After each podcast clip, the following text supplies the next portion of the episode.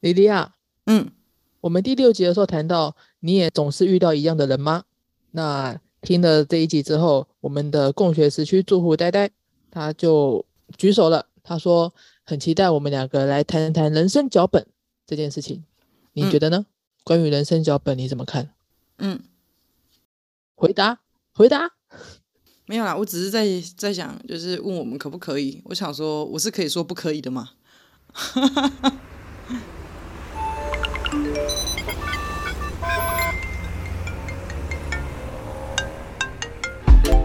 Hello，这里是大黎。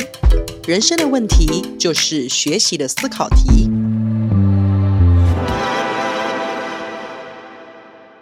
首先，什么是人生脚本？人生脚本又称生命脚本，是心理学派治疗里面很重要的一个理论。那被广泛的去用在沟通分析当中。这个人生脚本啊，它的一个定义啊是这样子写的：人生脚本是童年时针对一生的计划，被父母亲所强化，从生活的经验得到证明，经过选择而达到戏剧性的高潮。可以用白话说明一次吗？简单来讲，就是你小时候就已经注定了你这一生会长成什么样的一个人，然后你的父母可能会加强你的信念，然后呢，你会在你的生活当中透过许多的选选择去验证，对我就是想要长成这样的人，然后最后呢，在你的人生不断的选择里面，慢慢的演出了这一个像戏剧脚本一样的最高峰。那人生的最高峰会是在哪一个点啊？看你自己怎么安排啊。比方说，你觉得自己的一生从小就已经注定自己是一个乳蛇，于是呢，你的戏剧高峰就是你可能在你人生即将转折的时候，卤到最高点。对，就会卤到最高点。所以他可能就会用这种戏剧的方式去自我扮演自己。所以这个理论啊，他其实在讲的事情是人的一生啊，其实在童年普遍是认为在七岁之前，你所经历、所体验的一切就已经定定了你的人生脚本，未来会怎么样去走。所以才有人说，啊、幸运的人呢，好的童年会陪伴他走过他的一生；不幸的人呢，他要用一生去解决他童年所有的创伤。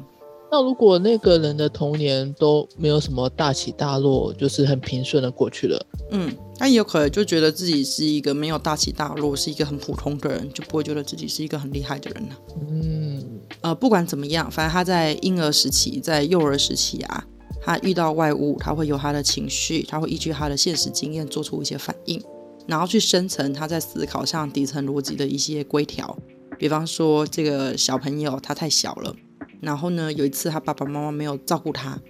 爸爸妈妈就走了，他心里可能就会去想着，我是一个不被要的人，我是一个不被爱的人，以至于他长大之后就会有一个想法，是一个会被抛弃的人。对对对，他就会觉得自己是一个会被抛弃的人。所以我还记得我们的伙伴曾经举曾经举过一个蛮经典的案例，就是在讲一个人，然后呢，他的感情关系过得不是非常的好。那为什么过得不是非常好呢？因为啊，他总是觉得别人会离开自己，所以每一次都说你肯定在我身边是因为怎样怎样，有一天你会走的如何如何，他就一直去反复地谈这件事。可是如果他一直反复的讲，总有一天那个人就真的会走啊。对对对对对，所以当时我们伙伴就举了一个例子，就是她的男朋友有一天就就受不了了，她男朋友就跟她说：“好，反正你一直都这样讲，我做什么努力都没有用，我走，我现在就走。”结果这个时候呢，你看，你真的会走，你就是会走。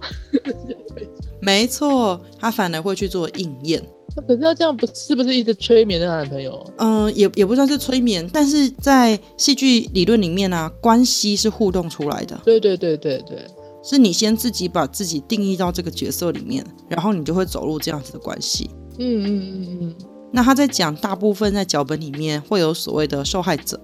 会有所谓的加害者，会有所谓的拯救者。他通常是这个人在这个脚本里面，他可能会每一个关系都轮流扮演过。今天他如果意识到自己是一个受害者，或者他认为自己的角色就是受害者，那么他在与别人互动的时候，别人就会因为他的角色特质、角色形象跟他产生一些关联，从而做出符合他生命脚本的选择。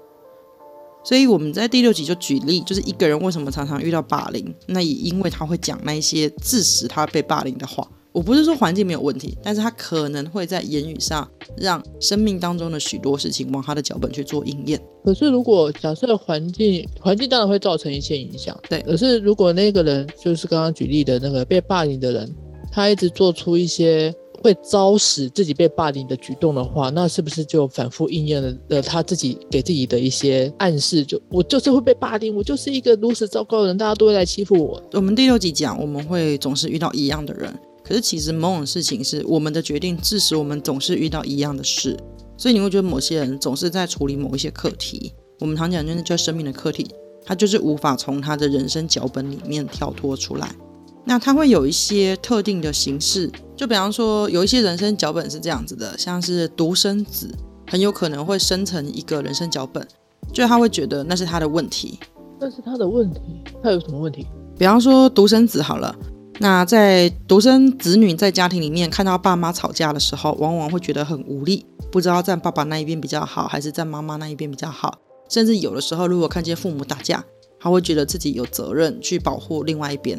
嗯，然后呢，如果呢他被讨厌了，或是家庭失和了，他肯定就会觉得，哎呀，这个是我的问题，所以他很容易把爸爸妈妈的期待背在自己身上，那就是一种常见的脚本形态。的确有些人会这样，但也不见得是一定会发生在独生子女身上。不会不会，所以要不断的提醒小孩，你们你爸妈会吵架，他们本来就会吵架，不是因为你而吵架，嗯，只是因为你的关系，他就多生出来。可是孩子还小的时候是没有这一种后设思考能力，所以在七岁前，在他生活经验，他会不断的自己去强化，直到有一天他发现他又掉到这个回这个回圈里面，他有意识的突破这个脚本，才有可能改变。那也要他有意识的去突破，而不是有意识的去验证自己就是如此糟糕的人，然后又到更深一层的回圈，这样就是一个很糟糕的一个。对的，对的。所以现在我们会期待，我们会期待可以重写你的生命脚本。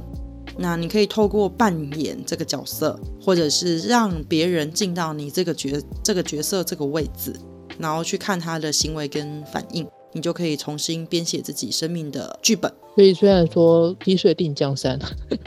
可是你长大以后还是可以有意识的去改变这个剧本的内容跟男女主角的关系。对的，就是不要让他们继续自我应验就好了啦。对啊，就比方说，我觉得自己就是一个不被要的人，然后你已经知道他有那个脚本，那有可能会在某一些情况之下，你就不要再去做出那个选择，去帮助他自我应验。嗯，就是给他不同的经验。可是拥有这种生命脚本的人会放大那一些符合他应验的反馈，所以其实他并不一定是人生每个时候都是这样，但他会特别放大那些点，说那些比较不好的点或者是比较好的点，都会被他特别的特别的放大来检视，这样子吗？对，是有可能的。所以人需要不断的被提醒，人需要不断的去自我再定义，然后他也有可能会去想啊，我就是一个悲剧中心主角。但是你也可以提醒他，有没有可能哪一种角色不是悲剧中心主主角，但也会经历过很类似的事情，然后他也许就可以去重写自己的人的人生脚本。